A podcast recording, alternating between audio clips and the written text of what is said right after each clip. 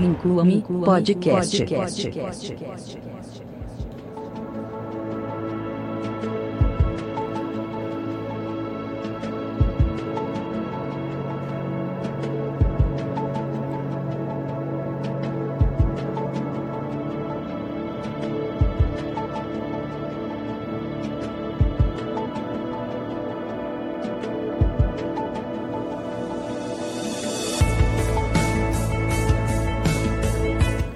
Muito bem, gente. Estamos então nessa quinta edição, é, o quinto episódio da primeira temporada é, do podcast Inclua-me.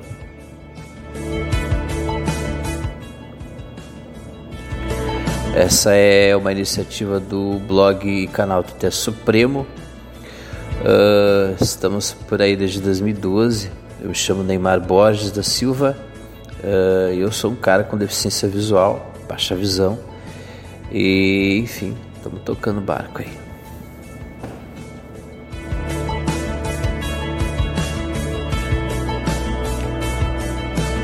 Na edição anterior, quem, quem pôde acompanhar, teve vários errinhos, algumas falhazinhas, né?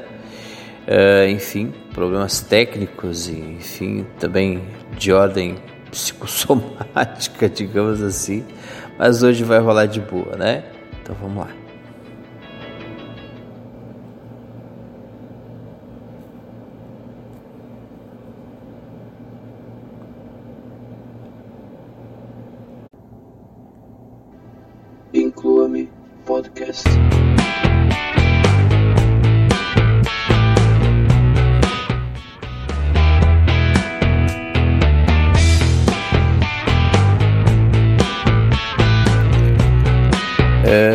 Primeiro vídeo que eu postei é, depois do, do, quarto episódio aqui do podcast é, foi, uma, foi um vlog onde eu repercuti a entrevista do Felipe Riboni. Uh, enfim, daí, enfim, a entrevista que é, teve pouco mais de uma hora e meia, é, tempo no qual apenas aí pouco mais de cinco ou seis minutos foram dedicados para tratar das questões das deficiências, né?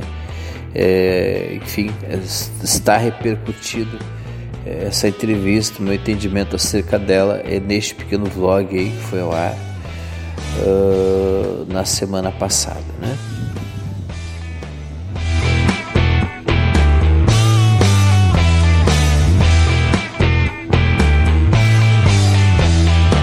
Uh, também postei um vídeo, assim, uma brincadeira ali com o NVDA, né, cara?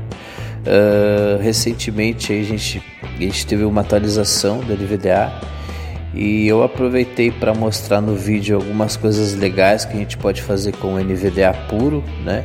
O NVDA Roots, né? O NVDA de fábrica, né?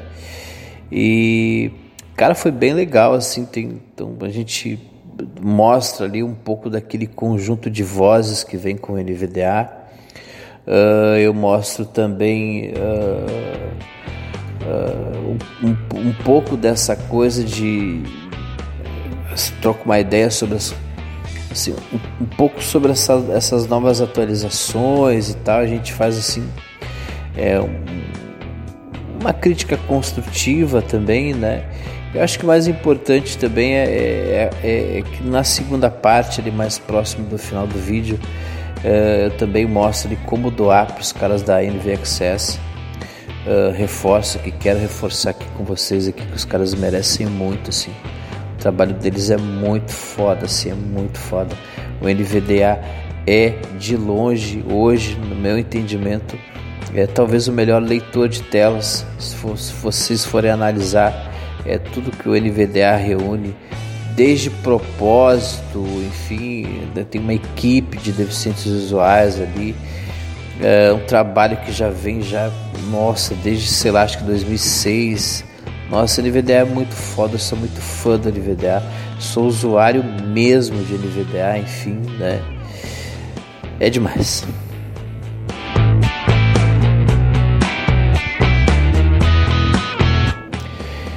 É, ainda ficando nessa coisa dos leitores de tela, é, vocês sabem que a gente tem uma luta aí já há um bom tempo, né?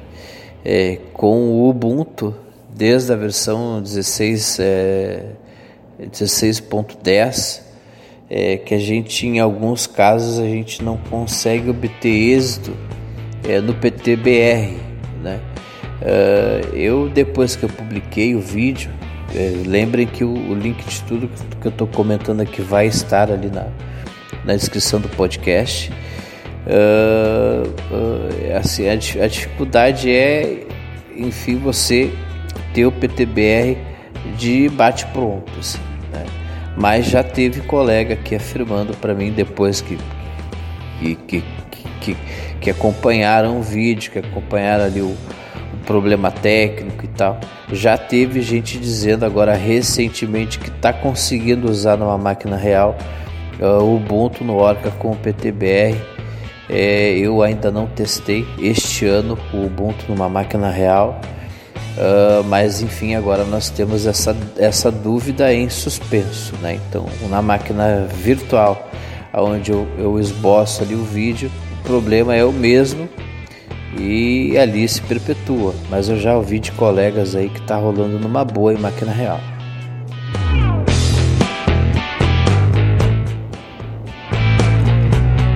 E por último, mas não menos importante, toque para falar foi o último videozinho que eu postei na noite de sábado. É uma opção muito legal. Eu aproveito essa oportunidade aí do toque para falar, toque para falar, que é, um, que é o item que existe lá na suíte de acessibilidade do Google, né? Eu aproveito, aproveito esse pretexto aí é, para trocar uma ideia, né? É, sobre acessibilidade, baixa visão e as coisas que a gente tem mais ou menos meio que disponível para nós assim, né? É, eu também dou algumas sugestões ali de uso, uh, enfim, eu acho importante, por exemplo, e isso eu falo eu falo no vídeo, é que seria muito interessante para nós que houvesse no no próprio Android Uh, o que a gente já vê é, no Google, aliás, que a gente já vê no Windows, que a gente já vê é, no iOS, enfim, né? É que seria uma lupa também nativa, né? É, para os nossos, enfim, smartphones e, tal, né? Uh, a questão é que uh, desse pacote de acessibilidade do Google, que é bem bom, tá, tá, tá bem bacana, assim ele não possui uma lupinha, né? E a gente tem várias Magnifers assim na loja do Google ali, né? Na Play Store. E enfim, né? Mas o toque para falar hoje em dia é uma ferramenta imprescindível se você tem baixa visão, é, não conhece ele, é, enfim, assista o vídeo, acompanhe. É, tem um, ali alguns links para algumas ferramentas que eu mostro. Enfim, gente, link para tudo isso aí aí na descrição do podcast.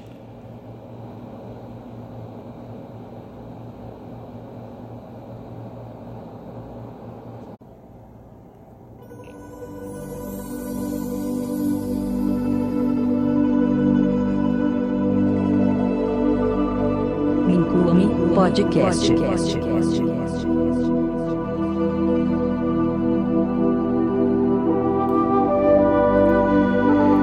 Eu, eu sempre fui pessoa com deficiência. Uh, eu nasci assim e eu não conheço uma outra maneira de viver. Eu não conheço uma outra é, maneira de andar por aí. Não conheço outra maneira de ver o mundo, né? Não seja essa. Uh, então, no meu ponto de vista, o mundo tal como ele se apresenta para mim é um mundo absolutamente normal, sob o meu ponto de vista. Né? Uh, mas uh, não é assim. Esse entendimento não é um entendimento universal, é, nem nem é um consenso, né, entre todo mundo que já nasceu com algum tipo de deficiência, né? Uh, os níveis de adaptação uh, e de aceitação, eles vão variar de pessoa para pessoa, né? E vocês vão ter assim uh, sempre algumas variáveis, né? Determinando uh, o quão adaptado ou quão, enfim, integrado no mundo, na sociedade, na família essa pessoa vai ser, né? Uh, nós também temos os casos em que as pessoas é, elas nascem e num determinado momento da vida delas, por alguma razão, uh, essas pessoas acabam também vindo a se tornar pessoas com deficiência. Né? Uh, eu trabalho em hospital, na área de saúde, há 15 anos, né? Vou fazer 15 anos agora em 2020. E eu vi muita gente se tornar pessoa com deficiência. Uh, acidentes de trânsito, uh, uh, enfim, brigas de rua, acidentes de trabalho, toda a sorte de ocorrências policiais, familiares.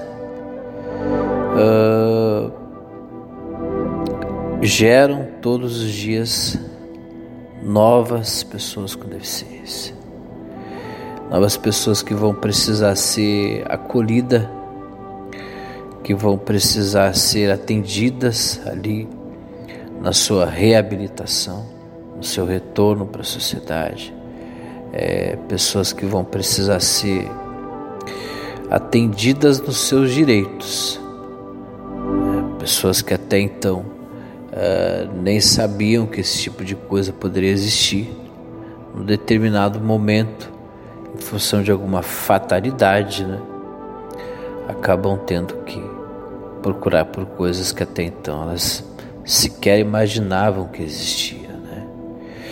Uh, no podcast passado, eu falei muito sobre a questão militar, falei muito sobre a questão da doutrina militar, é, falei um pouco sobre a exclusão desse segmento da sociedade, é, enfim, sobre os processos de eugenia. A relação não foi é, muito longa, mas ela existiu né, nesse podcast anterior. E vejam vocês que, tendo sido feito esse podcast é, de forma é, totalmente é, espontânea, é, na semana seguinte, mais especificamente alguns dias antes ali, é, não, foi no, eu não lembro qual, quando eu gravei o podcast, acho que foi no dia 17. É, no dia 18, é, um jovem que havia sido baleado, é, enfim, por, um, por policiais de serviço numa favela no Rio de Janeiro. É, o rapaz, ele, esse rapaz ele havia sido alvejado, né, por fuzil, né, por tiro de fuzil, né, e acabou se tornando um cara paraplégico. Uh, esse esses policiais foram a júri né, e foram inocentados.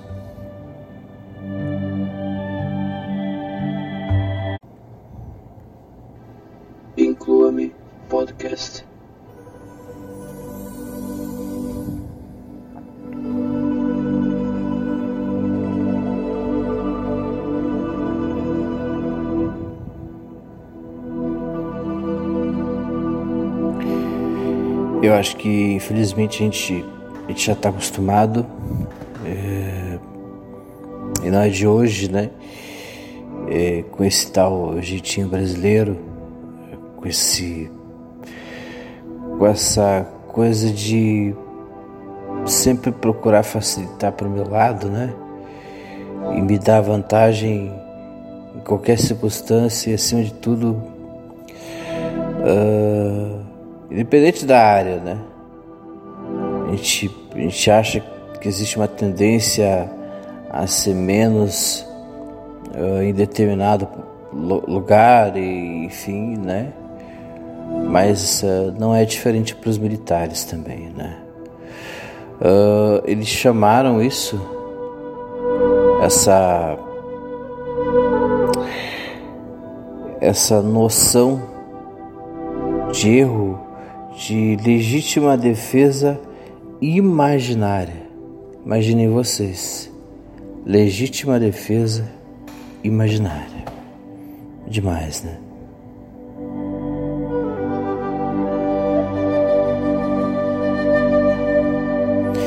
Eu eu vou postar aqui abaixo, óbvio, uh, o link para a matéria para que vocês possam ler, acompanhar essa questão do julgamento dele, né? É... Mas eles ficaram arrasados no julgamento. Uh, as artimanhas utilizadas, uh, sei lá, o fato do julgamento ter sido feito é, na esfera militar e não na civil, né? Como as coisas são encaminhadas aqui no país, é, como as coisas são é, feitas de maneira a, a humilhar os mais pobres, né?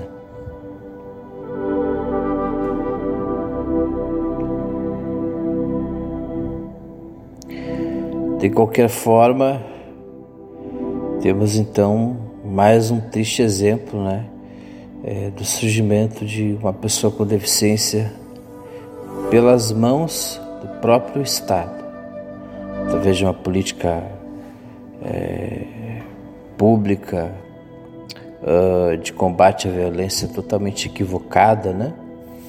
Isso, na minha opinião, lógico, né? Uh, o Brasil nunca foi de dar flores para bandido. O Brasil nunca pegou leve.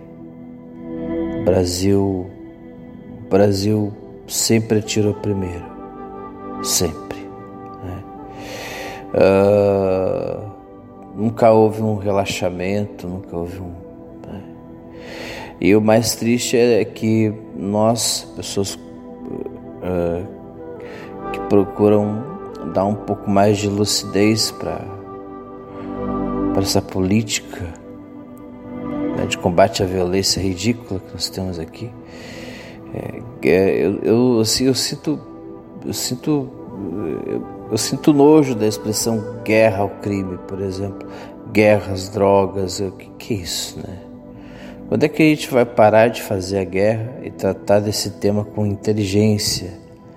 Uh, inclusive com a inteligência que esse tema merece, né? É que nós vamos parar de tratar a população como suspeitos né? e passar realmente a defender a população, que a gente vai uh, ver o cidadão sendo é, respeitado, né? E não humilhado pelas, por essas forças aí, né? Eu, eu me compadeço muito é, dos cariocas, principalmente dos é, colegas com deficiência que moram no Rio de Janeiro, principalmente que moram é, nas, nas, favelas, nos lugares mais pobres. Eu tenho amigos do Rio de Janeiro.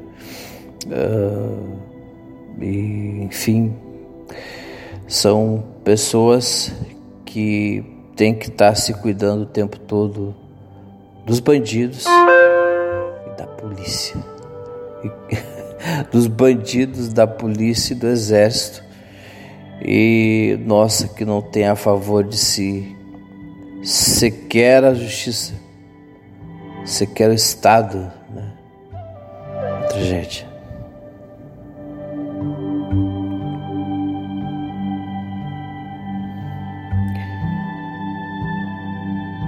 E aí nós acabamos por ver essas coisas ridículas acontecerem diante de nós.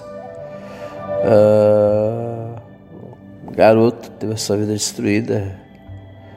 Enfim, o argumento é que o policial em questão o soldado em questão, o cabo em questão, uh, estaria inserido num contexto de política de combate ao crime equivocado, onde ele foi tirado de um contexto e colocado num outro contexto onde ele não tinha treinamento, né?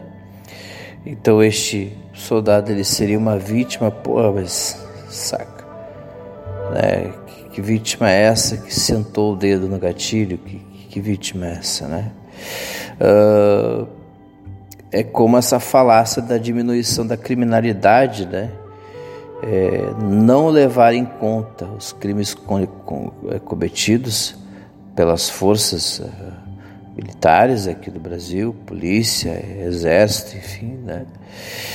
É, enfim, é, é desonesto também, né? Por, por, que não considerar crimes cometidos é, pelas forças armadas e pelas polícias? Por que não? porque não considera criminosa uh, toda e qualquer ação é, que não visou ali defender o bem público, não visou defender aquelas pessoas ali, né? Hoje nós temos todo um núcleo governamental formado por, por militares. Então nós tivemos uma inversão de valores. Hoje nós temos militares mandando em civis, quando o certo é o contrário. O certo são civis mandando nos militares. Né? Eu não gosto dessa noção de mandar, né? Mas eu acho que o, você tem que se subordinar à autoridade que bota a tua fada no, no teu corpo, que bota a arma na tua cintura, né? que te dá uma viatura. Quem faz isso somos nós, a população civil. É assim qualquer país decente do mundo. Né? Você imagine um, um um, um, civil, um militar americano querer piar mais alto que um cidadão americano. Não acontece isso. Né? Isso não acontece com o inglês, isso não acontece com o francês, né? Isso acontece aqui em países subdesenvolvidos, né? É, é, é curioso esse fenômeno nosso. Claro que está ligado a um período evolutivo, né? Aqui no Brasil, por exemplo, essa noção que a gente tem a democracia veio de 89 para cá, então, sei lá, a gente teve a abertura política em 85, né, mas o primeiro político eleito pelo voto direto do povo na nossa história recente foi o Collor. Então, tese, ainda é recente para nós, né? Então, mas ainda assim a gente tem esse garoto alvejado por, por um fuzil. Está agora uma cadeira de rodas, mas uh, a vítima para o Estado brasileiro foi o soldado que puxou o gatilho. É demais. Me inclua, me inclua podcast. podcast. podcast. Bom, gente, então é isso. Esse episódio foi um pouquinho mais curto. É, peço a vocês é, desculpas por qualquer falha aqui. É, estamos ainda aprendendo, estamos ainda aprendendo a lidar aqui com essa com toda essa questão de, de, de, lidar com essa edição, com a gravação. Não é um, um ambiente ainda amistoso, né? É, tem a questão da acessibilidade, do, do jeito de fazer, mas enfim, estamos aprendendo, estamos num processo de aprendizado, né? E eu fico muito grato aí pela paciência de todos.